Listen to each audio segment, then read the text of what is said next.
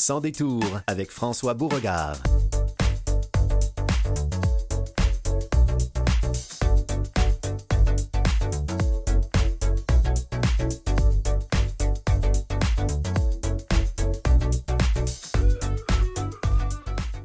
Bonjour tout le monde, ici François Beauregard. Vous écoutez Sans détour, édition du 30 octobre 30 octobre neigeux, blanc ce matin, hein, au réveil. Euh, petite surprise. Euh, évidemment, je sais qu'ailleurs au Québec, une première neige, c'est pas ça qui vous émeut. Ben, ici, dans la région de Montréal, vous savez, tout arrête de tourner pendant la, matinée quand c'est la première neige. Et demain, ce sera l'Halloween. Alors, soyez prudents. Euh, mangez pas tout ce qu'on met dans votre sac. Nous aurons le plaisir aujourd'hui de nous entretenir avec la grande patronne euh, Marjorie Théodore, présidente et directrice générale de Canal M. Marjorie nous revient du Kenya, où elle a assisté à une conférence sur l'apprentissage, l'éducation des personnes ayant une déficience visuelle. Elle nous en fait euh, tout un topo. Nous aurons le plaisir d'avoir notre compagnie Caroline Champeau et Dora Rodriguez et nous allons parler du Parkinson. Parkinson Québec est avec nous. Parkinson est une maladie dont la prévalence augmente de façon alarmante. Paul Godet est un enseignant et conseiller pédagogique en technique éducative à l'Université du Québec à Trois-Rivières. Euh, M. Godet se spécialise déjà depuis de nombreuses années à une meilleure intégration à la fois des étudiants en pédagogie et des personnes qui vivent avec des troubles cognitifs.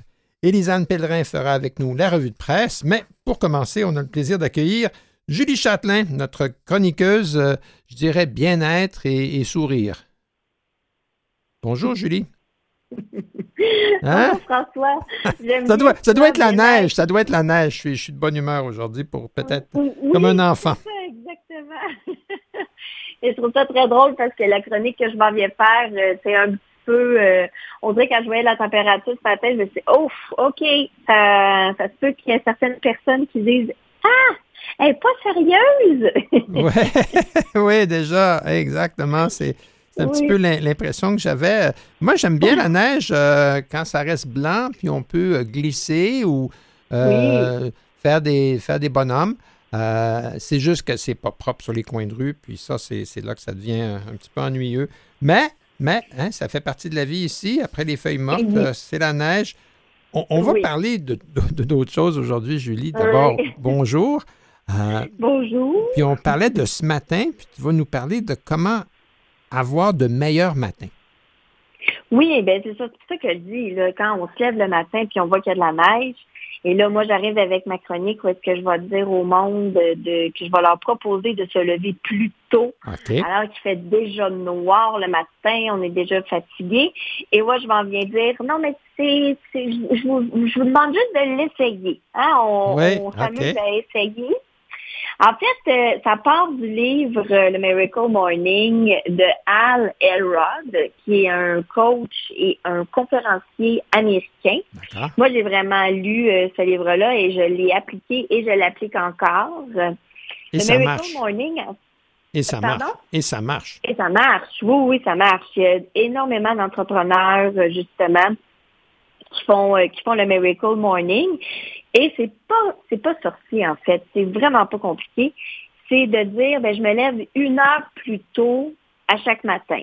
Si j'ai l'habitude de me lever à 6h30, ben là, je me lève à 5h30. Oh, d'accord. Et ce que ça fait, le fait de se lever plus tôt, en fait, c'est que, c'est que ça peut amener ce moment-là, cette heure-là, exemple, peu importe que vous ayez euh, une famille, que vous êtes en couple, que vous êtes euh, seul, mais le fait de se lever plus tôt, ça fait que vous investissez une première heure sur vous-même, personne d'autre. Voilà. Oui, parce que si les gens autour de nous, même quand on vit seul, si les gens avec qui on travaille, ainsi de suite, savent qu'on prend notre café à 7 heures, là, on risque ah, d'avoir ben on peut avoir un courriel. Ah oui, oui, oui, oui, absolument. Et c'est que le matin, ben, c'est prouvé que c'est un moment où est-ce qu'on va avoir une meilleure concentration, qu'on va être plus euh, disponible pour cette heure-là. C'est comme un temps pour faire des choses qui vont être euh, un petit peu plus, euh, je vais dire, importantes. Et aussi, on s'est rendu compte que ça va amener un sentiment d'accomplissement et de bien-être parce que tu commences déjà ta journée avec une heure où est-ce que ben, tu as fait des choses pour toi, Ça veut dire que même si dans la journée, il se passe des situations moins le fun, mais tu as déjà une heure en banque. On, a déjà, oui, on a déjà une victoire avant même que Exact. la journée avec tout le monde euh, ne- commence. Euh, les gens qui veulent... euh, Qu'est-ce qu'on fait pendant cette heure-là? Moi, moi j'ai une idée, mais je pense que dans la première heure, on ne devrait pas ouvrir son téléphone. Non, non, exactement. On n'ouvre pas notre téléphone. on peut l'ouvrir pour regarder l'heure, Oui. Mais on ne l'ouvre pas pour euh, courriel, Facebook, euh, toutes ces choses-là. On n'ouvre pas du tout. Et dans le fond, c'est que le Miracle Morning est vraiment spécifique avec six euh, activités. Lui, c'est vraiment comme ça qu'il faisait. Moi, je vais essayer comme ça et c'est pas pour moi ces activités parce que faire euh, 10 minutes pour euh, six, euh, c'est comme six, six moments. Euh, moi, ça marchait pas. Ben, ouais, on, on peut trouver que c'est un peu contraignant, là, se, Oui, se chronométrer euh, puis faire. Mais quelles sont les activités quand même qui peuvent faire partie de notre, euh, de notre merveilleux Oui. matin? c'est ça. Dans le fond, c'est des propositions parce qu'après ça, on peut vraiment décider de jouer là-dedans et de choisir. Ça, je mets un petit peu plus de temps. Moi, le, le truc que je donne, c'est les savers, comme les, les life savers. Donc, chaque lettre est un mot. Ça veut dire que le S, c'est silence, donc le Oui. silence. C'est dans le fond, méditer, réfléchir. euh, ça peut être tout simplement, on contemple, on s'en va marcher dans, dans la nature, peu importe, mais on parle pas. Et euh, c'est pour ça que je dis ça, c'est comme si on est supposé faire ça 10 minutes. Et moi, Mhm. 10 minutes, je commence à peine à profiter. D'accord. Ben, c'est ça. alors Chacun, va, va utiliser cette heure-là un petit peu à sa manière, mais il y a quand même des Oui. pistes, comme tu dis. Euh, un, Oui. c'est la tranquillité, le silence. Exactement, c'est ça. Donc, ensuite, c'est affirmation. Même chose, quand on commence notre matin et qu'on est déjà en train de se dire que ah ben je m'accepte tel que je suis, je m'aime profondément, complètement, euh, euh, je suis fière de ce que je fais, euh, je vais réussir, qu'on se donne déjà des, affirmations qu'on peut juste être à la verbale en se regardant dans le miroir ou tout simplement en, en étant assis euh, devant, tu sais, avec nous-mêmes. En Oui. fait, c'est juste de, de, de, de faire un moment où est-ce qu'on se donne de l'amour, finalement. On peut l'écrire. Ça peut être un, un truc qu'on lit aussi où est-ce que c'est les mêmes affirmations à chaque matin. Ça devient un peu comme un, un mantra. Il y a aussi la visualisation, mais on, on visualise soit notre journée, soit qu'on visualise euh, des projets. euh, Ça peut être un, but à long terme le- auquel long euh, on s'applique chaque jour, euh, vers, vers lequel on fait un petit pas euh, chaque jour de plus. Oui. C'est ça, c'est ça, exactement. Il y a l'exercice. Moi, l'exercice, c'est ça qui prend plus de temps. C'est là mon ma demi-heure euh, passe au niveau de l'exercice minimum. Là. Euh, ça veut dire que c'est pratiquer une activité physique. En fait, c'est juste de réveiller son corps. Ça peut être tout simplement faire euh, de la marche, faire des étirements, du yoga. Ça pourrait être aussi d'aller faire un jogging, mais ça n'a pas besoin d'être nécessairement la grosse affaire où est-ce qu'on transpire et qu'on on est euh, épuisé. Mais c'est comme une mise en marche du corps, voilà. Oui, mais oui, le corps qui est quand même resté couché 7-8 heures de temps, ça aide énormément. Il y a faire de la lecture. Faire la lecture, en fait, ce que ça nous amène, ben, c'est puis là, on parle vraiment d'un livre qui nous fait du bien, Oui. qui permet qu'on se dépose. Et non Oui, c'est pas c'est pas lire la page Facebook des autres là. Non, Non. c'est ça, Voilà. exactement. Et il y a écrire. Et dans écrire, souvent on va entendre ça, faire du journaling, faire du, Oui. du, euh, donc on fait un journal de gratitude, on écrit nos pensées, on laisse aller là, tout ce qui est là. Ça peut être euh, ah cette nuit j'ai rêvé à ça, ça, ça. Euh, on écrit, puis ça libère en Oui. commençant comme ça. Mais t- toutes ces activités-là, comme tu dis, on n'est pas obligé de faire 10 minutes chacune. Ça va être selon comment on, on- comment on, l'on est chacun et, et qu'est-ce qui Eh nous oui. fait, qu'est-ce qui nous rejoint? Exact, parce que Al euh, Elrod, lui, faisait ça comme ça. Lui, il avait besoin d'avoir ces six activités-là, 10 minutes. Lui, c'est comme ça que, que ça partait sa journée. Ben, moi, je l'ai essayé au début parce qu'au début, c'est quand même important de dire, OK, je vais je vais l'essayer. Je vais juste voir pour moi qu'est-ce que ça fait. si je fais 10 minutes de yoga, est-ce que quand je termine mon 10 minutes, j'ai envie de continuer ou c'était long et euh, c'est correct 10 minutes, pas plus que ça? c'est vraiment de s'amuser avec, euh, en fait, finalement, notre heure qu'on peut vraiment mettre comme, euh, comme on a envie. La question qui me vient, Julie, c'est si on, se lève une heure plus tôt le matin, il faut quand même respecter d'avoir un sommeil adéquat. Alors, ça suppose qu'on faut aussi faire avoir la discipline de se coucher un peu plus tôt. Bien, c'est ça qui arrive, c'est que le but de, de, se lever plus tôt, c'est pas non plus de perdre une heure de sommeil. Surtout dans cette période-là aussi, où est-ce que le changement d'heure et tout ça, ce qui veut dire que c'est vraiment plus important de dire, je vais me coucher un peu plus tôt. Puis il y en a qui vont dire, hey, pas capable de me coucher plus tôt. Une heure plus tôt, ben je vais dire parfait, mais commencer par 15 minutes plus tôt. On se couche 15 minutes plus tôt. Et souvent, on, veut faire tout d'un coup. Ben, on commence à se lever 15 minutes plus tôt. On se couche 15 minutes plus tôt, on se lève 15 minutes, plus, tôt. 15 minutes plus tôt. Ça veut dire que si on s'est levé 15 minutes, on ne va pas aller faire notre Miracle Morning pendant une heure de temps. On va le faire 15 minutes. on, commence. on va commencer à y goûter, mais c'est parce que souvent, quand on essaie des, des, choses nouvelles, puis on veut plein de bonne volonté, adopter une nouvelle routine, souvent, on, y va euh, à fond la caisse tout de suite au début, puis ça nous décourage, puis on, finalement, on n'est pas capable d'adopter une nouvelle, euh, une nouvelle habitude qui est saine. Exactement. Et là, il y a aussi le fait qu'il y en a qui vont dire, ah oui, mais là, les parties de Noël arrivent, hein, on veut euh, aussi profiter si c'est la fête de quelqu'un, si on a une sortie, si on a n'importe quoi qui fait que là, on va se coucher plus tard. Mais le Miracle Morning, là, on n'est pas obligé de le faire à tous les matins. Ah. On le fait, on le fait majoritairement. On prend l'habitude de prendre ce temps-là pour nous.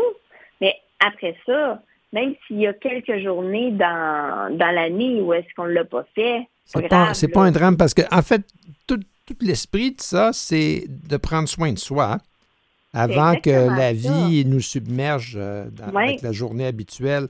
Alors, si on veut prendre soin de soi, il faut être doux avec soi. Donc, accepter que mm-hmm. peut-être on va changer notre habitude lentement, que de temps en temps, on ne le fera pas.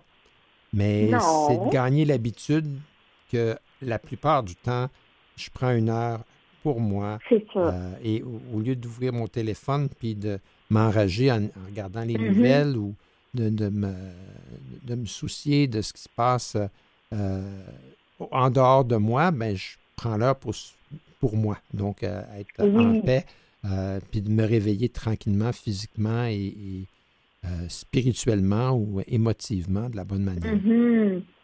Puis, ce qui, est, important aussi, c'est que les gens qui vont pas se lever à 7 heures, mais que les autres, leur horaire fait qu'ils sont un peu plus vers 10 heures, 11 heures le matin, ben c'est la même chose. C'est quand même de se lever plus tôt. Et il y a aussi ceux qui sont des oiseaux de nuit, comme on pourrait dire. Peut-être qu'eux devraient faire une merveilleuse euh, fin de, fin de soirée. oui, c'est ça. S'ils sont habitués justement de, de se coucher euh, plus tard parce qu'ils ont des projets, leur travail, peu importe, ben c'est de de l'ajuster de cette façon-là parce que eux, clairement, que leur cerveau euh, est plus euh, alerte le, le, la nuit, alors que moi, c'est le contraire. Euh, j'ai aucune concentration dépassée trois heures ah. l'après-midi. ben, c'est ça, il faut se connaître soi-même, s'accepter, mais en même temps, euh, essayer d'alors. Ça s'appelle Miracle Morning. C'est Al Elrod, E-L-R-O-D, qui a écrit ça. Ben, je te remercie beaucoup, Julie. On, va mettre ça petit à petit. La semaine prochaine, on, recule l'heure. On a une heure gratuite. Oui. Alors, dimanche matin, ben, on a une heure de plus. En se levant, ben, on peut le faire. On peut commencer ça. Absolument. On commence euh, à ce moment-là. C'est vrai, on a, on a une heure en banque. Quand on change l'heure, c'est comme si on, récupère une heure. Effectivement. OK. Ben, merci. À la prochaine. Merci. Bye. Merci. Bye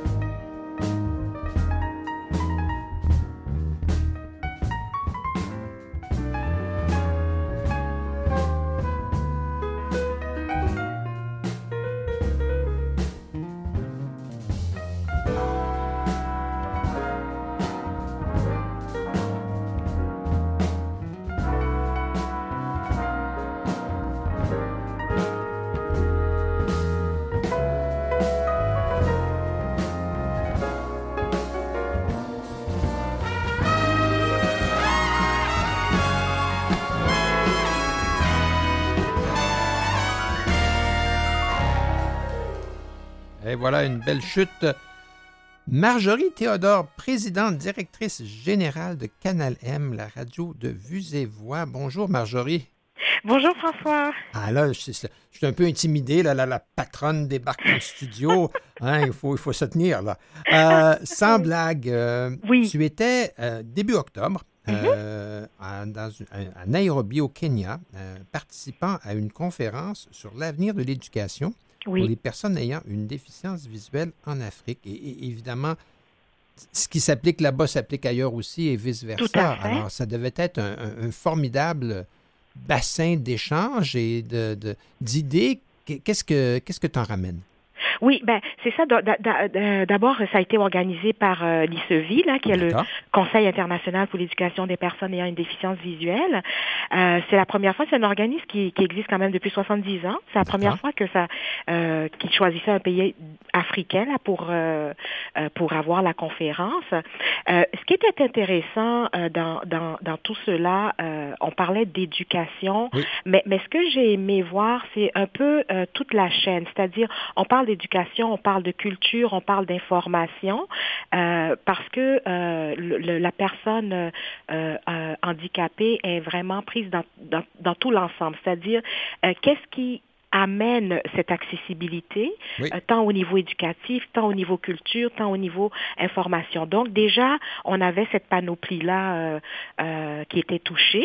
Euh, il y avait euh, toutes sortes d'han- d'handicaps, dont l'handicap visuel aussi euh, en, particulier. Donc, ça nous permettait, nous, comme, euh, comme délégués euh, venus d'ailleurs et tout, euh, d'avoir toute cette chaîne et de rencontrer aussi des partenaires qui sont dans différents euh, euh, secteurs plus spécialisés. Là, on peut, si on peut parler comme ça au niveau de l'handicap. Ben oui, parce que c'est certain que, comme, comme, comme tu le mentionnes, c'est une continuité. ça part avec à, à l'enfance, l'adolescence, l'éducation, mais aussi l'éveil au monde euh, et, et par la suite l'information. Alors, le, le premier enjeu, c'est l'accessibilité. Comment euh, rendre euh, le- que ce soit le cursus d'une formation, Mhm. euh, l'information au quotidien, les manifestations culturelles, Oui. comment les rendre accessibles. Exactement, exactement. Si je fais un petit parallèle, euh, François, avec le Québec, euh, ici, ce que je déplore quand même un peu, c'est que on, on est tous dans une chaste gardée, c'est-à-dire euh, euh, spécialisée, mais l'ensemble n'est pas toujours mis euh, en, en, en- comment je vais dire, euh, En perspective. en perspective, voilà. Ouais. Euh, nous, on est dans la culture, l'autre en éducation, etc. Ouais. Mais on ne se parle pas vraiment. Euh, c'est ce que je, ben, en tout cas, ce qui est ressorti parce que là-bas, on était euh, quand même assez présent à ce niveau-là euh, euh, et on, on regardait aussi l'handi- l'handicap sur, tous ses, sur toutes ses formes, ce qui donne aussi euh, d'autres perspectives, euh, une autre façon de, de, de voir les choses aussi. Euh, E- Est-ce qu'on on peut, est-ce qu'en général, on- au moins, on, on voit des pistes, entre autres l'utilisation de la technologie, de l'Internet, Oui. euh, les, les frontières tombent, euh, le braille n'est plus aussi utilisé qu'auparavant, oui. donc euh, il y a une plus grande, une plus rapide diffusion du contenu en général. Oui, tout à fait. Euh, et puis c'est ce qu'on voit aussi, euh, parce que bon, euh, ce que j'aimerais aussi mettre en, en, euh, souligner, c'est que euh, tout ça aussi, euh, tout ce qui se passe maintenant, c'est une suite bien cohérente des différentes conventions aussi signées. hein. la convention relative aux personnes handicapées, le traité de Marrakech. Donc tout ça était aussi en, en- en discussion. Donc toutes ces, les mises en place ou les prises de conscience des différents euh, secteurs euh, sont plus palpables. Euh, si je prends au niveau euh, de l'Afrique, l'Afrique maintenant, elle veut être partie prenante. Elle a quand même instauré euh, euh, au sein de son gouvernement, euh, au, niveau du ministère de l'Éducation, euh, euh, des comités euh, sur euh, sur l'handicap. Donc, c'est pris en charge. Ils ont eux-mêmes signé aussi euh, le traité de Marrakech. Beaucoup de pays ont, ont- signé le traité de Marrakech. Donc, on, fait aussi des mises en place euh, chez eux euh, en fonction de répondre aussi euh, aux, recommandations de, de, de ce traité-là. Donc, ça, c'est quelque chose quand même qui est palpable. L'Afrique maintenant ne veut pas non plus être simplement dans un assistanat, elle veut être partie prenante. Et les discussions, François, autour de la table deviennent en, plus riches euh, parce qu'il y a, y a d'autres façons de voir. Euh, et puis, il nous amène aussi parce que nous, on est plutôt dans l'ère où tout est très technologique. Oui, oui, c'est, comment je dirais ça, c'est, ce à quoi on pense ici, mais Exactement. Pas nécessairement partout. Voilà, pas nécessairement partout. Donc, en n'ayant pas toute cette technologie accessible. Donc, ils pensent à d'autres choses qui peut, qui pourraient même euh, faire, euh, comment, euh, comment je veux dire, qui pourraient donner aussi vie aussi dans nos pays à nous plus industrialisés. Je, regarde un petit peu, je passe du coq à l'âne, mais c'est de dire que j'ai été visiter une, une association pour l'handicap physique ils font eux-mêmes les chaises roulantes, mais ils mettent, alors comme euh, la majorité de ces euh, personnes handicapées, souvent ce sont des commerçants aussi ambulants, donc la chaise roulante est faite en fonction que tout l'arrière, il y a un réceptacle pour mettre les produits vendus À, vendre. Donc, c'est là qu'on voit que ça a été adapté au pays. Euh, ça a été adapté vraiment à l'usage. À, l'usage. Plutôt que de faire venir un conteneur plein de chaises. Exactement, hein? exactement. Euh, tout à fait. Donc, c'est ça. Alors, en particulier pour nous à Vuser Voir, euh, ce que ça nous apporte, c'est que premièrement, c'est sûr qu'on sort de, de, notre zone de confort, puis on regarde un petit peu euh, ça. On, il y a des partenariats aussi très intéressants possibles. On regarde aussi comme comme nous Vuser Voir, euh, on est quand même, euh, on était leader et puis on est encore leader dans au domaine du, du livre audio adapté. Donc, ce qu'on, ce que moi, ce que je voulais voir aussi, c'était où était rendu le livre audio adapté. Ben oui, parce que la question qu'on se pose, c'est est-ce mhm. qu'il y, a des vues et voix ailleurs? Exactement, c'est ça, c'est ça. Alors, ce que ce qu'on voit actuellement, il y a euh, des vues et voix qui font des et qui et comment je dis qui enregistrent le livre de façon beaucoup plus facile. Euh, au Québec, on ne parle pas encore tellement tellement du hip-hop 3, mais au niveau international, c'est ce qui est mis de l'avant. Hein. Nous, on est encore dans un format euh, Daisy, euh, mais mais au niveau international, on est vraiment très avancé au niveau du du hip-hop 3 euh, et c'est utilisé euh, tant pour les, jeunes avec euh, des troubles d'apprentissage, tant que pour la personne non-voyante et, tout. Donc, un usage multi, un livre multi... Euh, ben, multi-public public. Voilà. Oui, Est-ce que ça veut dire que ça va nous amener, nous, à, nous remettre en question, puis peut-être euh, d'avancer dans ce sens-là? Ben, tout à fait, tout à fait. Parce que sinon, on reste encore un peu euh, en arrière, puis euh, on ne peut pas être à contre-courant de ce qui se passe au niveau international. et, et c'est ce qui nous permet, ces conférences-là, lorsqu'on y assiste, de dire, oh my God, non, il faut qu'on bouge, il faut qu'on avance, etc. Parce que ça permet à ce moment-là au contenu, quelle que soit son origine sa, de sa production, de sa création, de pouvoir mieux circuler. Alors, parce que finalement, le, on, devrait avoir qu'une seule grande bibliothèque adaptée dans le monde. Exactement. D'une certaine manière, plutôt que d'être en silo. Et, cet aspect-là de vivre en silo dans une société très centralisée, organisée comme la nôtre, euh, ben là, on voit, les, on, voit les limitations que ça amène, hein, des fois, par rapport à, des communautés qui sont plus... Euh, euh, comme ça, plus près du terrain, si je peux dire. C'est sûr, c'est sûr. Et puis comme euh, le, la culture est toujours le parent pauvre de, de, ça, donc au moins en ayant un livre multi-profil, euh, ben, ça permet aussi de, de, ben, de mettre l'argent aussi au niveau éducatif, au niveau culture, etc. Donc, euh, alors ça, c'est quelque chose de, de bien. Ah, et ben. puis, euh, visez voir, et parce que nous, dans notre plan stratégique, c'était aussi, notre nouveau plan, stratégique, c'était aussi d'aller de l'avant avec le ah, livre adapté. Donc, on, se conforte là-dedans. Tout ça, tout ça va porter fruit. Ben, merci beaucoup, Marjorie. Merci. On se reparle. merci. au revoir.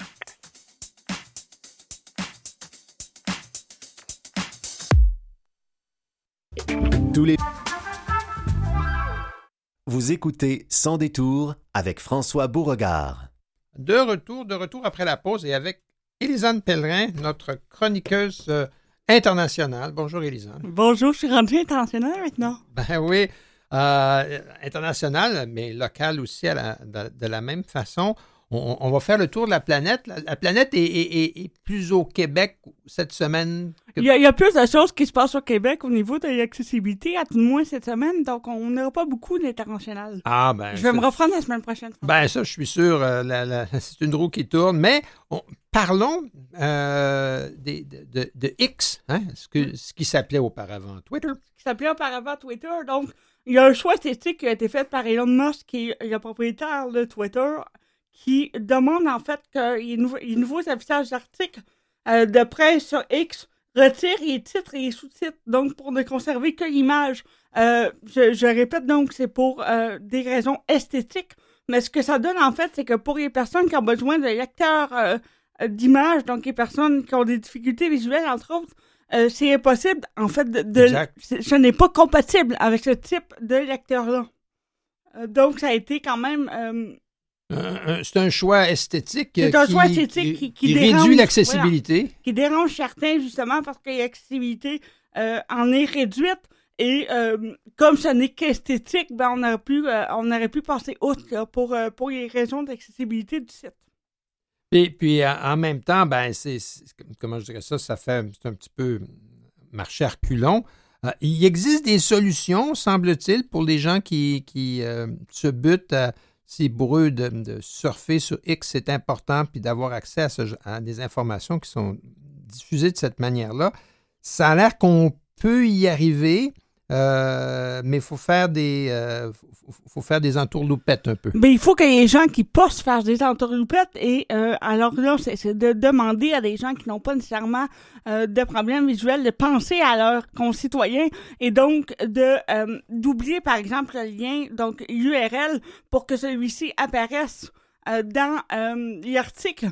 Et donc, Ok. qu'il ne, qu'il ne disparaisse pas au même titre que euh, de de- d'oublier les titres et les sous-titres pour que ceux-ci apparaissent en texte.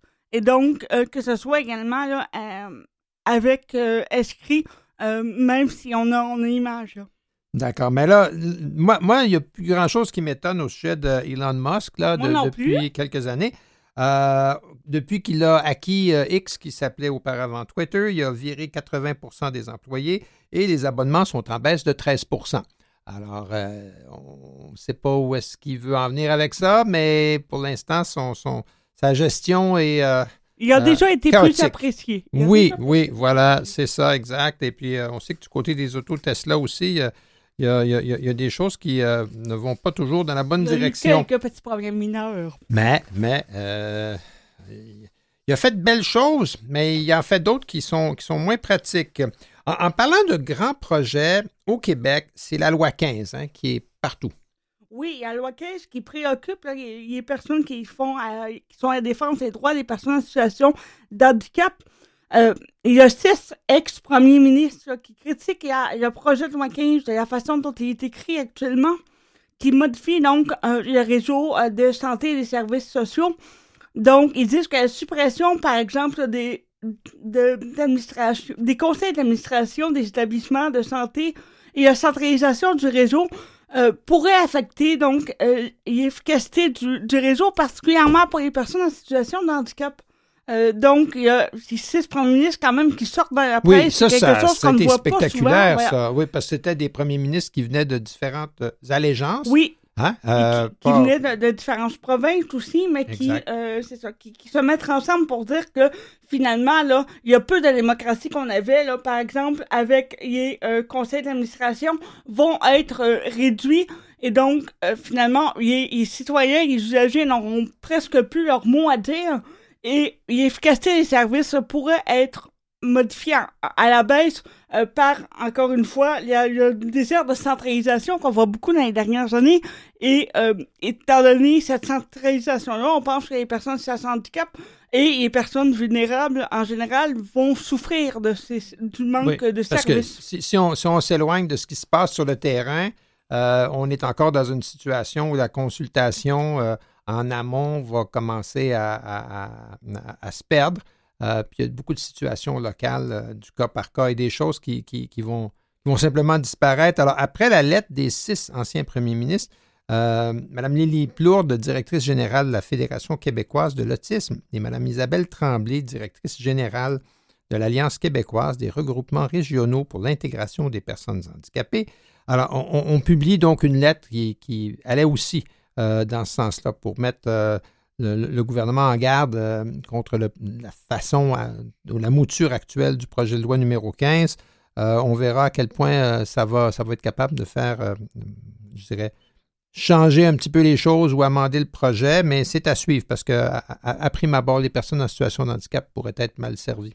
Oui, puis les comités d'usagers qu'on propose d'enlever, en fait, ben c'est vraiment des comités qui servent à des personnes qui sont extrêmement vulnérables. Donc, c'est particulier et euh, c'est inquiétant là, pour, euh, pour ces personnes-là. Ben, c'est des, des, forums dans lesquels on peut se faire entendre, puis si ça disparaît, ben on, on, se demande comment est-ce qu'on va avoir euh, voix au chapitre. En, en, parlant, ça, encore une fois, on va parler à nouveau fauteuil adapté et compagnie aérienne. Oui, mais cette fois, euh, c'est la dirigeante principale du Bureau de l'accessibilité du Canada, Stéphanie Cadieux, euh, qui euh, est arrivée à destination, donc qui s'est rendu compte que son fauteuil roulant avait été oublié, donc à 4000 km de sa, de sa destination quand même, et donc elle est descendue l'avion, il n'avait plus de fauteuil roulant. Euh, pour la dirigeante principale du Bureau de l'accessibilité du Canada, c'est quand même quelque chose. Oui, euh, oui, là, ça paraît, ça paraît mal. Ça paraît mal. Ça, paraît, encore plus. Disons qu'ils sont pas tombés sur la bonne personne. Ils sont pas tombés sur la bonne personne et euh, elle, ne, s'est pas gênée de, le dire publiquement et d'utiliser sa prestance ou à tout le moins son réseau euh, pour, euh, pour défendre la situation des personnes en handicap euh, parce que justement, il trouve que les services aux personnes en situation de handicap en général dans les compagnies aériennes, ça, devient, ça devient difficile. C'est comme une loterie. Est-ce que mon fauteuil va se rendre? Et si oui, dans quel état? Oui, voilà, aussi. Hein, hein. Et, elle a bien fait attention, Mme Cadieux, quand elle a publié sur les, les, réseaux sociaux sa mésaventure et en fait son elle était outrée et, scandalisée à juste titre de, la façon dont Air Canada euh, ne s'était pas occupé de ses affaires. Il l'avait privé de sa mobilité, de son indépendance. Elle, a bien fait attention de dire, ben là, on va en parler parce que je suis euh, une personne euh, visible, étant donné qu'elle est directrice du Bureau de l'accessibilité du Canada, m'a dit, il y a tellement de gens qui n'ont pas ce poids médiatique. Qui... Elle a vraiment utilisé sa visibilité, mais pour mettre en force sur le fait que ça arrive à tout le monde. Exactement. Et que monsieur et madame tout le monde n'ont peut-être pas, justement, de moyens ben- pour contrer ce type de situation-là euh, quand ça leur arrive, puis que, bon, ça arrive finalement assez souvent qu'on n'en fait pas tout à fait de cas, ce qu'elle déplore dans les faits. Là. Parce que c'est sûr que Air Canada, rapidement, a commencé à publier des communiqués, s'est excusé auprès de Mme Cadieux, ils ont fait toutes sortes de choses là pour que on essaie d'éteindre le feu, là, mais on, sait que dans d'autres cas, des personnes dans des situations semblables, avec des besoins similaires, ont été très mal servies. Et, là, ça a été plutôt comme. Oui, dans certains cas, on réagit moins rapidement. Hein. Oui, voilà, c'est pas, pas tout à fait la même chose. Cela dit, euh, il y, a, quand même des, belles choses qui se passent euh, un, peu partout, euh, entre autres au Québec. On va parler de, de logements et d'immeubles adaptés tout de suite après la pause.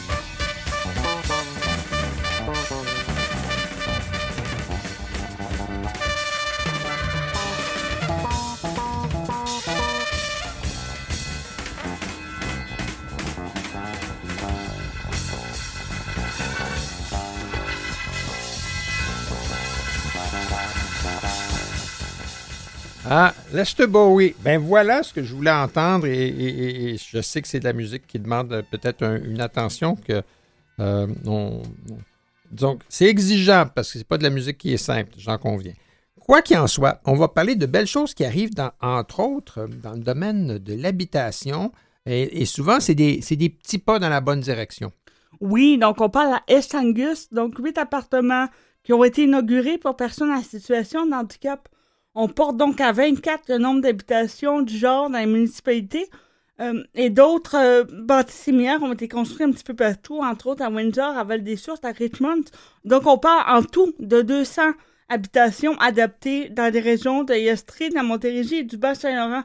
C'est encore peu, mais on fait des pas dans la bonne direction. Ben, ça, c'est euh, l'initiative d'un organisme qui s'appelle En Logement, H-A-N, Logement, euh, qui, est actif dans la région de Sherbrooke. Euh, pour ceux qui ne le savent pas, East Angus, c'est à peu près une vingtaine de kilomètres au, sud-ouest, à, l'est de Sherbrooke, pardon.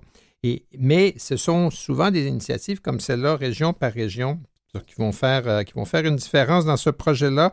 À East Angus, euh, la construction des huit logements a été rendue possible euh, grâce à 700 000 du Québec et 300 000 d'Ottawa, qui a fait 50% du coût total de 2 millions qui a été suivi. des logements donc, à prix modique. Donc, pour les gens qui ont, qui ont, des difficultés avec les hausses de, des coûts de la vie, ce sera quand même un pas dans la bonne direction. Et, tant qu'à habiter, on peut aussi, euh, chez soi, on peut aussi aller au chalet. Oui, voilà. Et ça, c'est important. Et, ça, c'est une autre offre intéressante euh, pour, la vigiliature. Oui, voilà. François fait de beaux liens aujourd'hui parce qu'on parle de chalets adaptés. On parle des chalets U.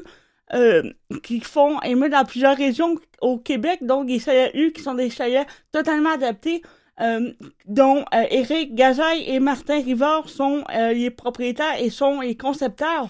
On parle de chalets, donc, euh, qui euh, sont adaptés, qui ont des airs qui sont beaucoup plus larges, qui ont des lavabos où on peut mettre un fauteuil roulant en dessous, où on peut aller dans la douche avec un fauteuil, par exemple, et avoir des portes automatiques. Euh, donc, c'est des, des chalets qui sont offerts pour des locations de vacances et qui peuvent accommoder des personnes qui sont en situation de handicap. Et, ça, c'est important parce que si. Moi, j'ai souvent entendu des, histoires d'horreur des gens qui euh, avaient une mobilité réduite, euh, qui étaient en, fauteuil, puis qui voyaient une annonce de ce qui devait être un, chalet adapté. Puis il y avait comme une rampe. Alors, une fois rendu à l'intérieur, c'est très bien, mais rendu à l'intérieur, là, ça se compliquait parce que les comptoirs n'étaient pas à la bonne hauteur, les lavabos non plus, ni la salle de bain n'était pas adaptée. Alors, l'adaptation était uniquement d'avoir mis une rampe euh, jusqu'à la porte d'entrée. Le projet pilote à Kéroul, parce que Kéroul est un organisme dont on parle parfois ici euh, à, Canalem, l'organisme chargé par le ministère du Tourisme de certifier les établissements touristiques et culturels accessibles aux personnes avec des problèmes de mobilité. Bien évidemment, les gens de Kéroul sont allés voir les chalets U et leur ont donné euh, le, certification. certification. Alors, on parle d'une vraie, euh, d'une vraie accessibilité. Et pour les personnes qui cherchent des chalets adaptés, il roule quand même un endroit sur le site Internet où on peut chercher ce type euh, d'habitation, mais aussi chercher des activités qui sont adaptées. Donc, euh, c'est un endroit où on peut auquel on peut faire confiance quand on veut aller en vacances pour éviter les mauvaises surprises dont vous parliez, euh, François. Oui, tout à fait. Kéroul est une, comme je dirais ça, est, un, est une référence. C'est hein? un pays, oui, c'est un pays. Et, moi, je dois dire que, que ce soit euh, pour passer des vacances l'été ou l'hiver, euh, ben oui, nous allons sur le site de Kéroul trouver des bons endroits qui sont accessibles. Des, parfois, on trouve des, petits bijoux euh, à, côté desquels on, passait sans le savoir. Parlant d'adaptation de, logement, encore, c'est le thème cette semaine. Oui, donc on va parler de Mathieu Lamarche qui, lui, a des complexes immobiliers. Mathieu Lamarche qui est devenu tétraplégique suite à un accident de moto.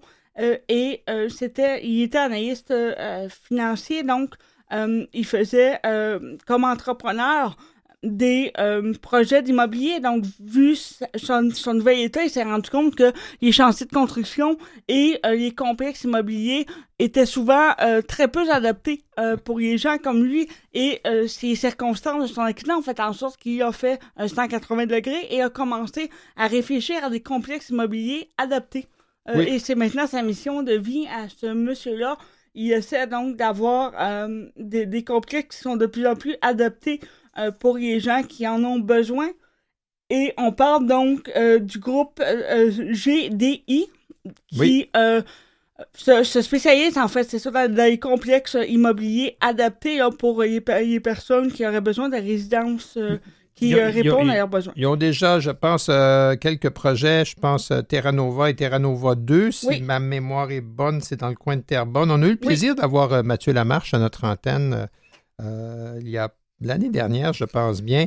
et, il y a une certification américaine qui s'appelle Fitwell, qui est une certification d'accessibilité pour les, les, immeubles logements multiples et, un nouveau projet NEVEA qui a été soumis à l'approbation de la ville de Laval, le futur complexe de 15 étages. Alors, 15 étages, c'est beaucoup de monde euh, conçu euh, par TLA Architecte s'élèverait, on est encore au moment de la planification, au nord du marché public 440. Alors là, on est vraiment au centre, de Laval. Alors, c'est quelque chose qu'on va, suivre de près parce qu'il n'y aura jamais assez de logements adaptés. Ah, non, il n'y en a jamais assez de ça. On les cherche toujours. C'est comme à Toronto, il n'y aura jamais assez de stations adaptées. Mais, oh, j'aime, j'aime y euh, hein, voilà. Mon Dieu, François est en forme aujourd'hui parce qu'on parle. Ça doit être la neige. ça doit être la neige. François doit aimer la neige, contrairement à moi.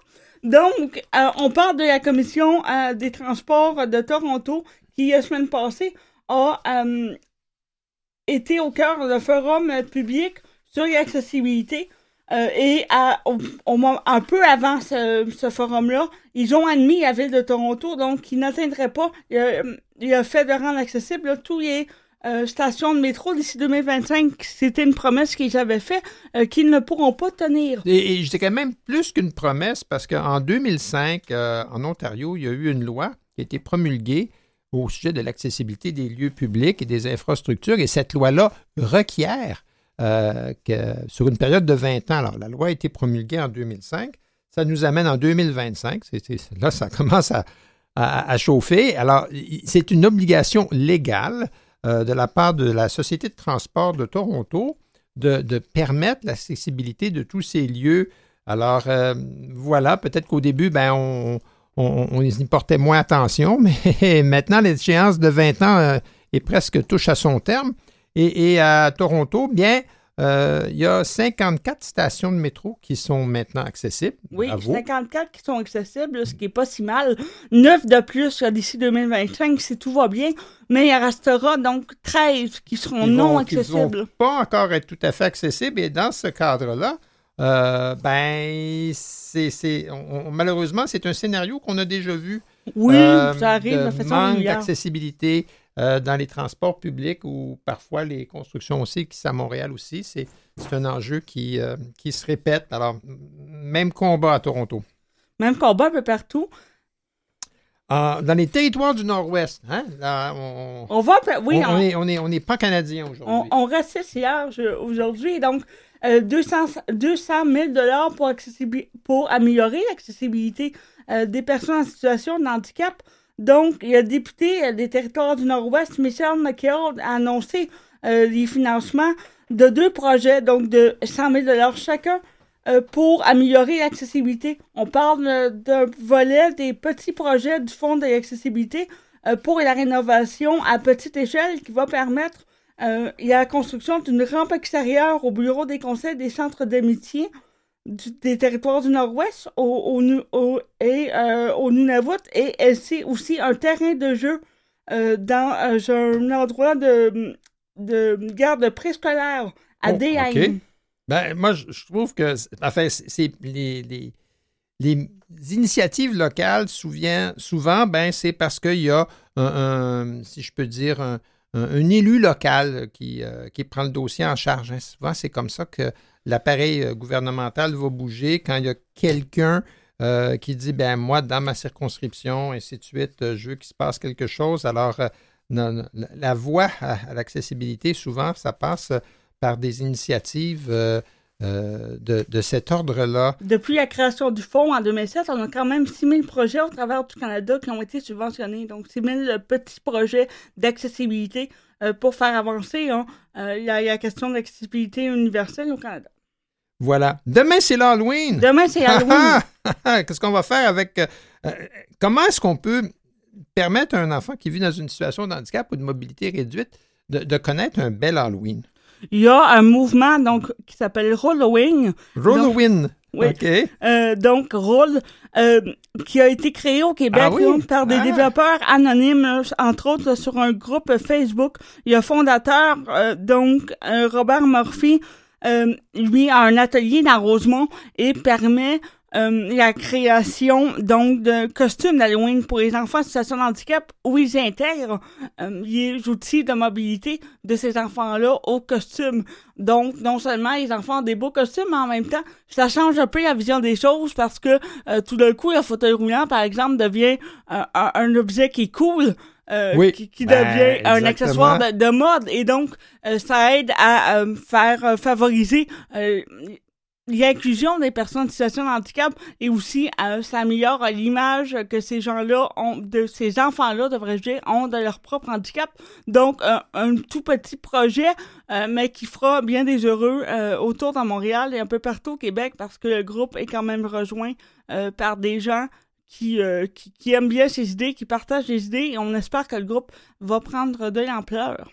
Oui, ben ça, je pense que c'est important d'en parler parce que l'Halloween, c'est comme un, moment dans l'année où est-ce qu'on on veut être avec nos amis, hein, puis l'impression d'exclusion pour les enfants, là, euh, à, ce moment-là, ça, ça blesse, si je peux dire ça. C'est important. Et comme le soulignait Mathieu, il y a eu.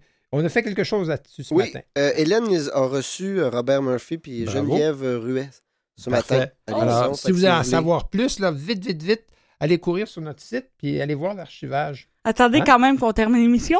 c'est Oui, ben oui, ben oui, on finit pas tout de suite. Euh, euh, on, on va faire un petit tour du côté du calendrier culturel euh, pour les- le, le- le mois de novembre. euh, en terminant, les 176 pas euh, de Fanny Britt sera présenté à la Maison Théâtre avec audio description. Euh, ça va être le 19 novembre, c'est un dimanche à 13h. Euh, c'est l'histoire de Octave, qui est un passionné de la musique et qui joue merveilleusement bien du piano. Toutefois, lorsque vient le temps de sortir du domaine où il vit avec sa mère et sa tante, il fige. Ah, ça, ça arrive à tout le monde. Euh, alors, le mélomane fait la rencontre de Delphine, une jeune fille audacieuse pour qui l'existence est une perpétuelle aventure. Alors là, on peut imaginer comment tout ça euh, va se terminer. Ça, c'est à la Maison Théâtre, 245 rue Ontario-Est, à Montréal. Encore une fois, ça, c'est le dimanche 19 novembre, 13h, et il y aura une audio description. Euh, ça fait partie du calendrier culturel du RAM. Vous pouvez également mettre à votre agenda dimanche le 3 décembre, Glitch, Bouge de là. Oh, oh, hein? Une collaboration Densité, Bouge de là et la Maison des Arts de Laval. Ah, mais ça, c'est bien à Laval. L'audio description est particulièrement destinée aux jeunes publics aveugles. L'horaire est à venir sous peu. Alors, on pourra euh, ce dimanche, au début de décembre, assister à cette représentation. Alors, vous trouvez toutes ces choses dans le calendrier culturel du RAM. Hein? Voilà, Élisane. Oui, qui est Euh, un endroit assez euh, bien fourni en informations là, pour les sorties culturelles. Oui, ben c'est ce qu'il faut. Euh, au cours de la de l'année, ben, on aura l'occasion d'y faire un tour.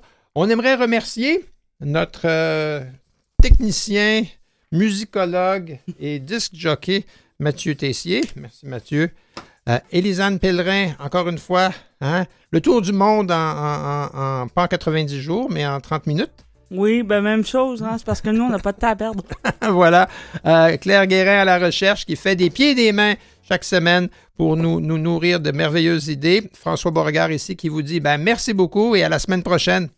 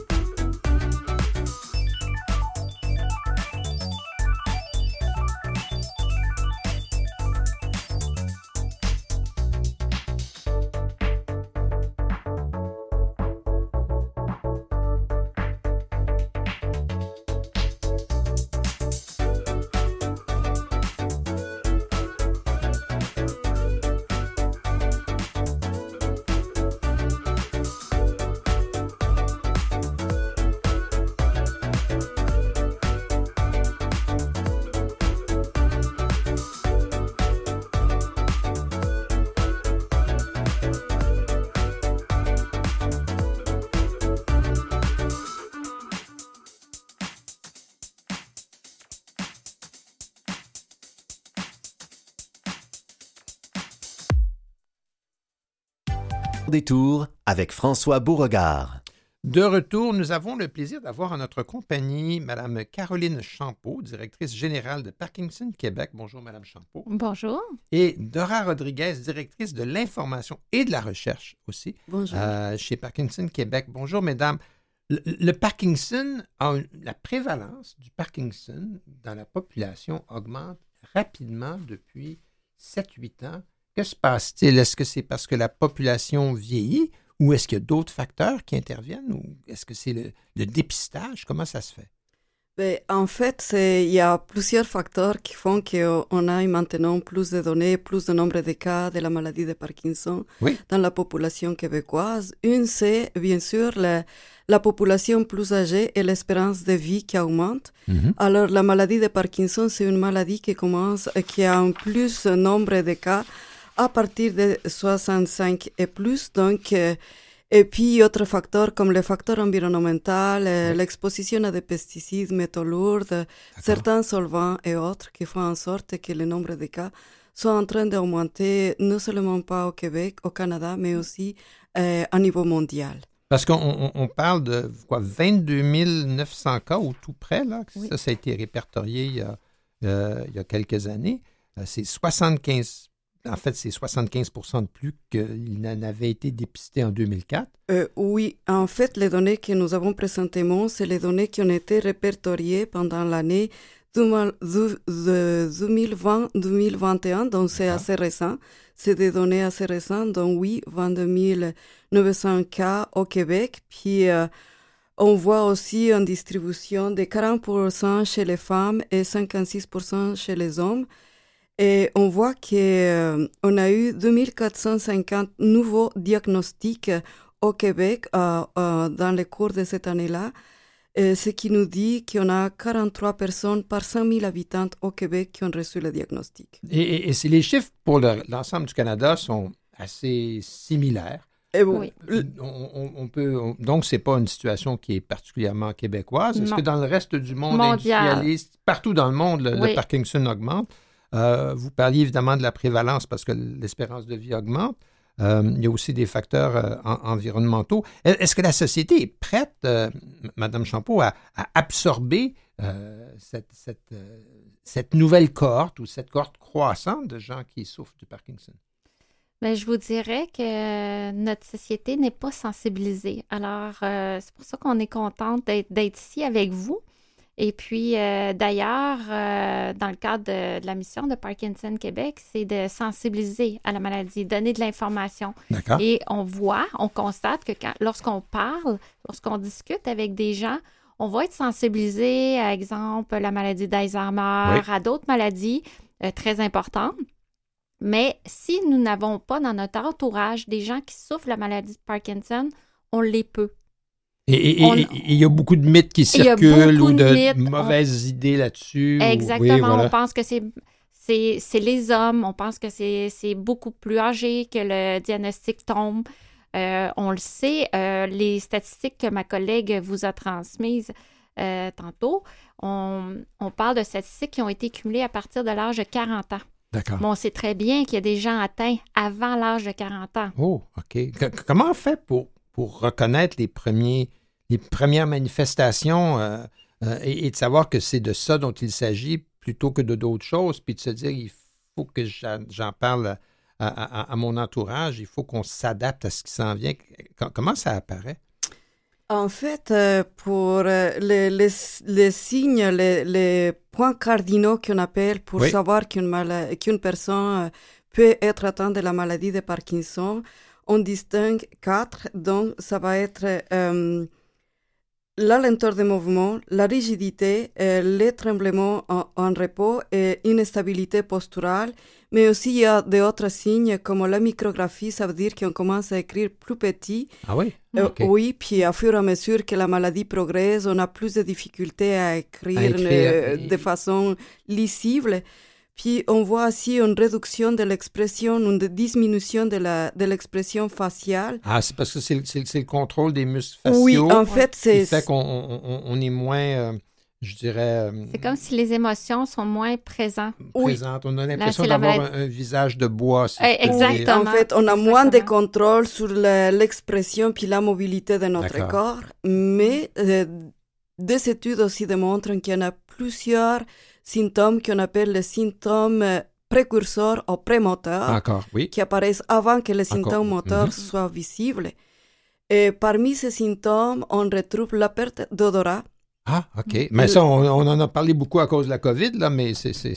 Non. Voilà. mais ça, Excluant la COVID. Excluant la COVID, d'accord. Oui. Mais euh, la perte d'odorat est un, est un Oui. signe avant-coureur déjà d'une d'une- ah. dégénérescence. Oui, en Oui. fait, ce type de symptômes, on voit que ça apparaît bien très, très, très en avant. Disons, on parle de 10 à 20 ans, OK. avant que les symptômes moteurs soient, soient visibles. Euh, on parle aussi de la, des symptômes gastro-intestinaux, parmi eux la constipation. Et euh, La fatigue, La l'anxiété, la dépression. Oui, d'accord. Ça, Ben, c'est très et- et- présent. ça, c'est quand quand les, les- ces symptômes-là commencent à apparaître, que quelqu'un peut-être consulte, euh, parce que ce qu'on, ce qu'on- la perception que l'on a de, la maladie de Parkinson, c'est que c'est, un, c'est, c'est une, comme une condamnation. Il n'y a rien à faire. Actuellement, les, les traitements qui existent servent, servent à soulager les symptômes uniquement. D'accord. Ne freinent pas la progression de la maladie. D'accord. Mais mais il y, a, il y a une façon quand même, à- à- avec la médication, de soulager les symptômes et d'apprendre à vivre avec la maladie et, et- et- et je dirais d'éduquer notre entourage Oui. aussi à comment on doit adapter la vie petit à petit. Oui, et si vous me permettez, de là la- est la mission de Parkinson Québec. Exactement. Parce que Et- Parkinson Québec, sa mission, c'est d'épauler les personnes atteintes de la maladie et leurs proches aidants et répondre à leurs besoins liés à l'information, à l'éducation, à la défense des droits et à, et à l'appui à la recherche médicale. Euh, donc, on offre des services de soutien. Et aussi, on a des, des partenaires régionaux qui offrent également des, des services de proximité. Mais pour tous ceux qui, euh, qui nous écoutent euh, à l'extérieur du Québec, nous offrons également des services en ligne. Oh, Alors, si vous visitez le site euh, web de Parkinson Québec, vous allez retrouver, vous allez pouvoir, parce que une des, des activités qui est le, qui est le, qui est le plus euh, proposée Oui. par euh, les neurologues, c'est de pratiquer des activités physiques. Ah, d'accord. Alors, euh, Parkinson Québec offre euh, une panoplie de services en ligne d'activités physiques. Euh, actuellement, ils sont selon un horaire et bientôt, on va en développer que euh, on va pouvoir euh, les pratiquer à notre En, convenance. en ligne, dans- on va pouvoir Oui. aller chercher ça comme des Ils capsules. sont déjà offerts, mais dans un horaire euh, en direct. D'accord. Bientôt, on aura euh, la possibilité que, euh, de choisir l'heure qui nous convient. Oui, mais surtout si vous diffusez ça un peu partout, ben là, il y a une question de fuseau horaire puis de- toutes sortes de choses. Et, et- et vous avez mis au point, toujours sur- disponible euh, à, à être téléchargé sur votre site, un guide info Parkinson, Oui. qui est vraiment, c'est pas la Bible, là, façon Oui. de parler, mais c'est tout y est. Oui, c'est un peu ça. Ça, ça avait été développé avec euh, des chercheurs et des neurologues ici au Québec. Et puis, euh, bon, vous savez, euh, les neurologues, leur horaire est assez chargé. Oui. Lorsque le diagnostic tombe, c'est pas avec le neurologue qu'on va avoir le maximum d'informations. C'est quoi la suite des choses? C'est c'est avec notre organisme qui va vous accompagner, qui va, euh, il va, va développer le reste, euh, qui va donner le soutien, l'accompagnement au- et aussi aux proches aidants. Oui, ça c'est Il ne important. faut, faut pas oublier que le proche aidant il a un rôle. euh, Et qui va devenir de plus en plus lourd. Oui. Tout à fait. on dit que pour une personne atteinte, ça prend trois proches aidants. Qui- dans son entourage Oui. pour euh, Oui. pallier à tout ce qui va, tout ce qui va survenir. Oui, absolument. Et, et donc, ce guide-là, c'est facile. Il est sur votre site. Oui. Il coûte rien. Non, Il rien. est Si vous nous en faites la demande, on vous l'envoie également. Et puis, euh, il y a des webinaires sur plusieurs sujets. Euh, notre site est francophone et anglophone. Parfait. On a les deux langues. Euh, et donc, on, a- on offre une panoplie de, de services. D'accord. La, la- la recherche, est-ce qu'on on en est où exactement? Est-ce que, parce qu'on on espère avoir de l'espoir. C'est une bonne euh, question. hein, on se dit, ben, Oui. OK, en ce moment, c'est ça, mais est-ce qu'il y a des avancées? Est-ce qu'il y a des pistes qui sont intéressantes? Euh, oui, en effet, euh, partout dans le monde, et puis euh, ici au Québec, il y en a plusieurs projets de recherche qui se font. On essaie de trouver la solution, disons, Oui. entre guillemets, à, à- à la maladie de Parkinson, mais en tant que maladie très complexe, ce n'est pas un chemin facile. Et justement, nous sommes en train de visiter les centres de recherche, de rencontrer les chercheurs pour savoir sur quel type de projet de recherche ils, sont- ils sont en train de travailler, où on est rendu, quels sont les résultats de certains projets. Et puis, euh, c'est là que- qu'on est en train de faire euh, Parkinson Québec euh, au Québec. Oui, Si vous me permettez, dans la- à l'intérieur de notre mission, on investit également, Ben, on ça, appuie hein, des recherches recherche, euh, au. Québec, Oui. ici. Et puis, euh, d'ailleurs, euh, on veut devenir un joueur euh, encore plus important pour appuyer tout ce qui se fait. Et puis, dans ce cadre-là, on va lancer de façon publique en 2025 une campagne majeure OK. Spécifiquement pour les fonds de recherche. Pour, pour financer les recherches Abs- ici, à l'Institut neurologique à Montréal. Partout, partout, en euh, au. Québec. Et puis euh, également, ce qui est, je pense que ce qui est intéressant pour les donateurs, Oui. c'est qu'on ne prend pas de frais d'administration. Ah, ah, bon, parfait. Mais ça, c'est votre, euh, votre campagne, ça va être euh, au mois d'avril? Ça, ça va être lancé en 2025, la campagne majeure, mais ce qui va être lancé en avril 2024. Oui. Ah, pourquoi avril? Parce qu'avril, c'est le mois de la sensibilisation de la maladie de Parkinson de façon Voilà. internationale. Euh, on va lancer une grande campagne de sensibilisation. Ben, c'est formidable, ça. Ben, Madame Champeau, merci. Madame Rodriguez, merci aussi d'avoir été là. Merci à Euh, vous. Merci ça donne un petit peu d'espoir, mais au moins, il n'y a rien comme être informé pour mieux comprendre souvent ce qui, ce qui nous fait peur quand on le connaît mal. Et si vous Ben- me permettez, j'inviterai les auditeurs à suivre les réseaux sociaux de Parkinson Québec, que ce soit Facebook, Instagram, Oui. Ah, LinkedIn ben oui, ça, c'est et sûr. bien sûr notre site Internet. Tout à fait. Ben, merci encore. Merci à vous. Merci.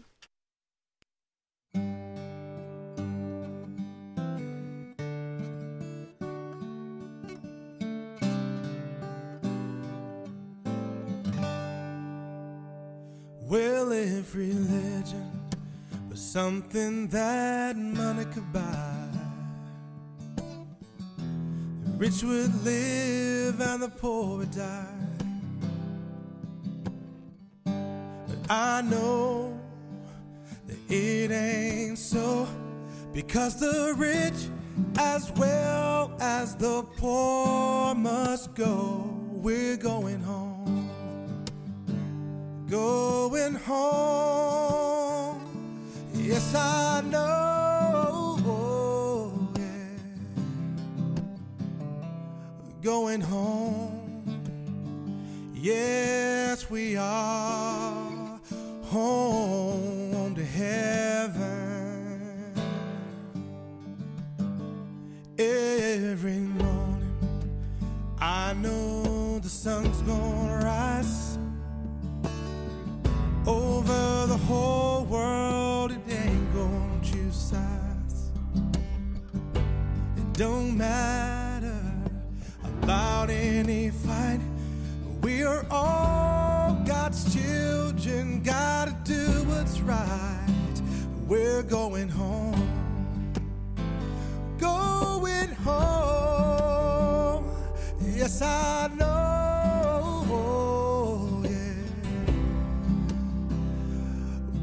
home. Yeah.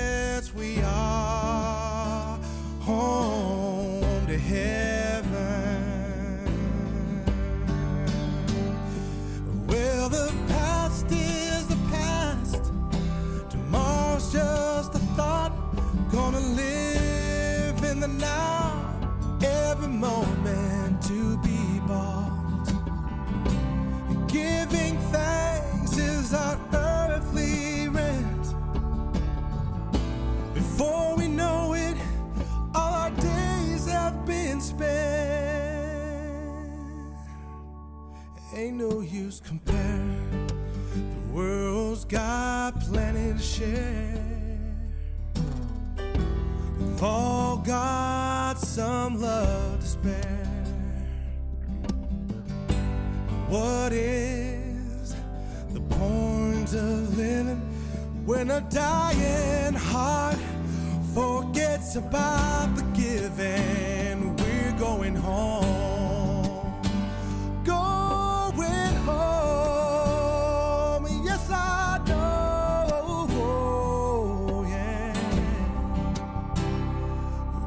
home.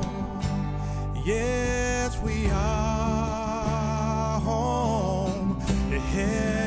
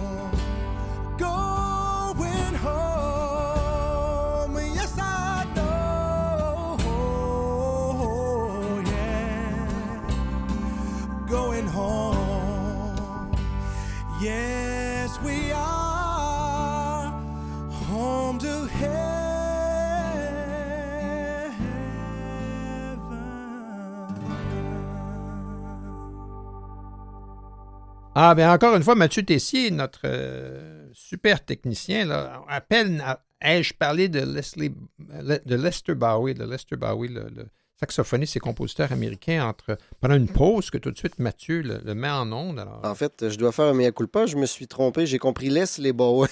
je vous ai mis une chanson d'un autre artiste. Ah, il me semblait aussi. Merci. Ah, bon, ben voilà. Alors, euh, ici, on n'arrête pas de s'étonner. Cela dit, nous avons le plaisir d'avoir euh, en notre compagnie, bonjour, M. Paul Godet. Bonjour, M. Godet. Bonjour, M. Beauregard. Vous êtes, euh, entre autres, euh, et, et je dirais entre autres parce que vous avez plusieurs, plusieurs chapeaux à, à plusieurs titres. Vous allez être un des candidats finalistes pour le prix à part entière remis cette année par l'Office des personnes handicapées du Québec. Mais ça nous a permis de, de- de- de faire une intro et de pouvoir euh, euh, aborder le sujet avec vous. Mais essentiellement, vous êtes un enseignant et un conseiller pédagogique en technologie éducative à l'Université du Québec à Trois-Rivières. Et, et- et c'est dans ce cadre-là qu'on va se parler. Parfait. Euh, vous avez déjà depuis longtemps, si je peux dire, je pense que ça fait plus d'une vingtaine d'années euh, que vous avez dans votre pratique professionnelle euh, amorcé la démarche de faire un lien entre les, les- les- élèves en, en- en pédagogie euh, et, et qui vont un jour devenir pédagogues et en même temps les personnes qui euh, reçoivent l'enseignement et qui peuvent être des personnes qui vivent avec euh, des, des- des handicaps cognitifs. Vous- Exactement. Vous avez, vous avez créé un pont, si je peux dire, ou un continuum. En réalité, c'est ça depuis 20 ans, plus de 20 ans maintenant, euh, j'inclus à l'intérieur de mes cours universitaires euh, euh, des élèves euh, ayant des euh, déficiences intellectuelles ou un spectre de l'autisme, un TSA, axe 2 ou axe 3 ou euh, dépendamment des, des, des, personnes. Donc, ces personnes-là sont, sont à l'intérieur de mes cours universitaires et euh, ont des objectifs pédagogiques comme mes autres étudiants. Et, et- et à ce moment-là, l'échange se fait euh, entre, entre pairs, si je peux dire. Euh, Ben, effectivement. tout le monde apprend. Ce que je veux dire, c'est que il n'y a pas des apprenants et des gens qui apprennent. Tout le monde est en train d'apprendre en même temps. Exactement. Tous, sont tous des apprenants. Euh, c'est qu'il y a une collégialité qui se fait entre mes futurs pédagogues, mes futurs enseignants, euh, selon leur spécialité. Euh, on a des enseignants en enseignement du français, des mathématiques, de la géo, de l'histoire. Donc, euh, c'est à la fois au niveau du BPET, qu'on appelle du bac en enseignement préscolaire et primaire, et aussi en enseignement secondaire. Donc, il y a différentes disciplines. Et euh, les élèves euh, qui sont euh, qui, qui sont inclus dans mon cours, donc euh, qui ont une déficience euh, intellectuelle, eux euh, vont acquérir des connaissances selon ce qu'ils préfèrent travailler. Donc, si c'est l'histoire, le français, l'anglais, les mathématiques, on va faire un jumelage euh, à la fois dans le cours et euh, les élèves donc vont développer leurs compétences au niveau de ces matières-là. Et, quand vous parlez d'un jumelage, est-ce que c'est un à un? Est-ce que com- comment ça comment ça fonctionne? C'est quoi le ratio? Comment euh, parce que Ben, vous- depuis- vous ne pouvez pas contrôler le, le- la- le nombre de- des deux cohortes en même temps, ça peut être difficile. Ben, en réalité, ce qui est intéressant, c'est ça. C'est ça le défi de, de, de cette formation-là qui est complètement euh, innovante. Euh, C'est que depuis 20 ans, justement, euh, habituellement, euh, les personnes étaient toujours intégrées euh, au niveau scolaire avec euh, un accompagnant ou encore dans des classes d'adaptation scolaire. Moi, ils sont vraiment à l'université. Ils suivent des cours à l'université avec mes étudiants et il y a un jumelage qui se fait soit par équipe, euh, dépendamment des cohortes, comme de raison. C'est sûr que si euh, mon groupe euh, contient 80 étudiants, euh, c'est difficile de faire du un pour un. À ce moment-là, on a des groupes euh, d'étudiants qui vont qui vont travailler sur une discipline précise avec, admettons, Félix-Antoine, euh, qui lui a, euh, a une trisomie 21 et euh, il va développer, admettons, euh, il va travailler en géographie avec. Donc, euh, donc, c'est vraiment ciblé comme ça. Et ça dépend toujours, euh, comme des raisons à l'université, les cohortes changent à chaque session, euh, ce qui fait que, bon, euh, ça va dépendre du nombre d'étudiants qui est dans la cohorte au moment où le cours se donne. Que, que quelqu'un veuille s'inscrire pour suivre le cours en, en- pédagogie à l'université, c'est une chose, mais de l'autre côté, les personnes qui s'intègrent à votre cours, qui vivent avec une déficience intellectuelle, euh, d'où viennent-ils? Comment ont-ils été référés à votre, euh, à votre cursus?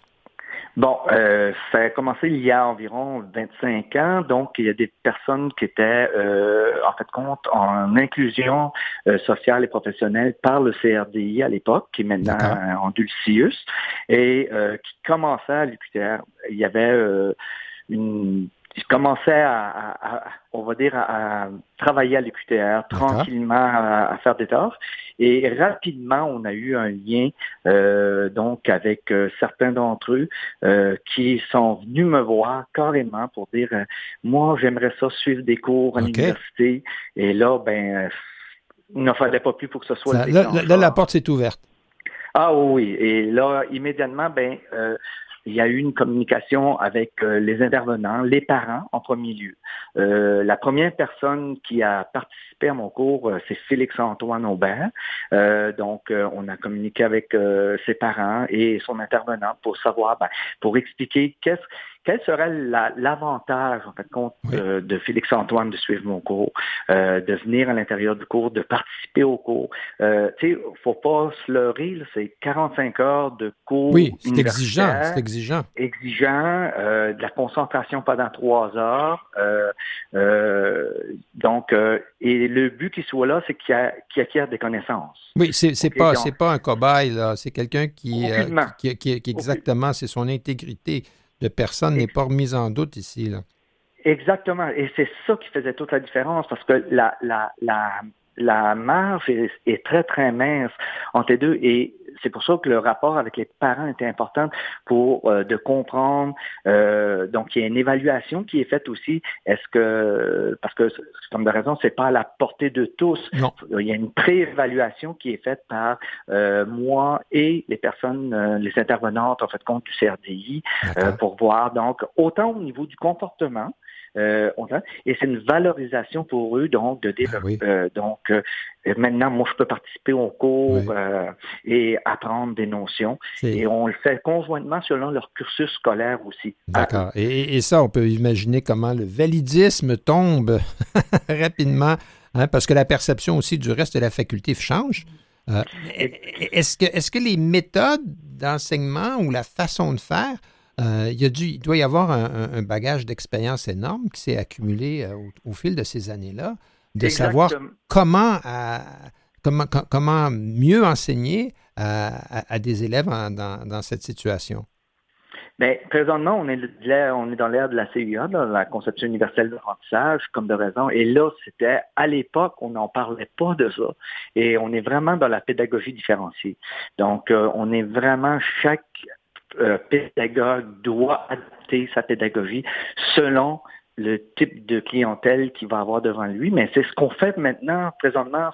On, en a parlé sur toutes les tribunes, c'est ça. euh, euh, mais euh, si on monte il y a 22 ans, le simple fait d'avoir des personnes qui étaient incluses dans un cours universitaire qui ne suivaient pas un cursus des standards, donc c'était vraiment novateur. donc, on a eu, je dirais pas des bâtons dans les roues, mais... euh, Des, mettons des sceptiques, peut-être. oui, c'est ça. Donc, il a fallu convaincre plusieurs, mais plusieurs personnes de dire qu'il y avait vraiment une plus-value.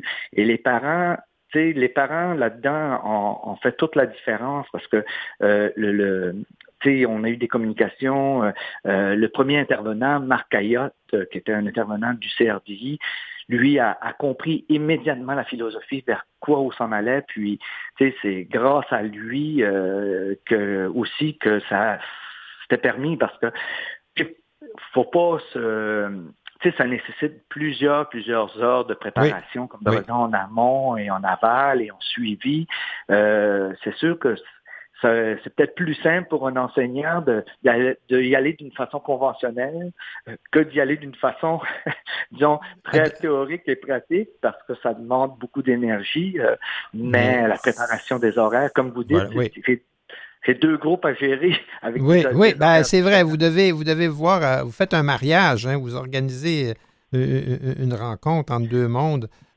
déjà, des éducateurs ailleurs dans le monde, des Français, des Suisses, des Belges sont venus assister à, vos cours, prendre des notes. Alors, ça fait, ça fait, ça fait école, ça, ça se répand. Ah oui, c'est ben c'est ça, c'est que immédiatement par le CRDI, quand ça a été publié ou diffusé, euh, au cours des premières années, euh, il y avait des grosses interrogations au niveau européen de comment ça pouvait se faire parce que euh, pour eux, euh, une personne ayant une déficience intellectuelle devait être automatiquement accompagnée euh, en classe. C'était le, ce principe-là était, était. Puis moi, je disais ben non, moi ils, ils, sont tout seuls, ils sont, ils participent, c'est des étudiants comme toutes les autres, et ça fait un processus d'inclusion non pas seulement scolaire, mais social dans notre université qui était excellent parce que ces étudiants-là, ils continuent leur programme, puis par la suite, ça devient des amis. Euh, ils se côtoient à la cafétéria, ils vont dîner ensemble. Euh, il y a des liens d'amitié qui sont créés. On a des histoires euh, des personnes qui ont, qui ont suivi. J'avais des, des, des, membres de, de, des joueurs de hockey de l'école du club des Patriotes à un moment donné qui, qui ont apporté des, des, des jeunes par suite pour donner des ben, cours de patin. Ça, ça, ça, change, ça change la vie de tout le monde, mais ça change la la, vie de la communauté, si je peux dire. Ça, c'est ça a, ça a un impact qui est, qui qui est, important. Et euh, peut-être que, je dirais, tout ce qu'il faudrait, ce serait d'être capable de reproduire le modèle euh, un peu partout. Et, et, on souhaite que, euh, par l'exemple, vous soyez... qu'il y ait des répétitions, qu'il y ait des calques, euh, ah, c'est ce qu'on souhaite de tout cœur. Ben oui, certain. Le, but, c'était ça. Donc, c'était que, en fait, compte de peut-être euh, commencer une démarche, mais que ça se poursuive par la suite. Puis, ce qui est très important dans l'inclusion, ce qu'il faut comprendre, c'est qu'il faut impliquer les personnes. Les gens, oui, tout à fait. Monsieur Godet, ah. je peux pas. on va se on va se, on, va se quitter là-dessus, mais je vous remercie beaucoup d'avoir été là. On s'en reparle. Merci beaucoup, M. Beauregard. Bye. Ici Camille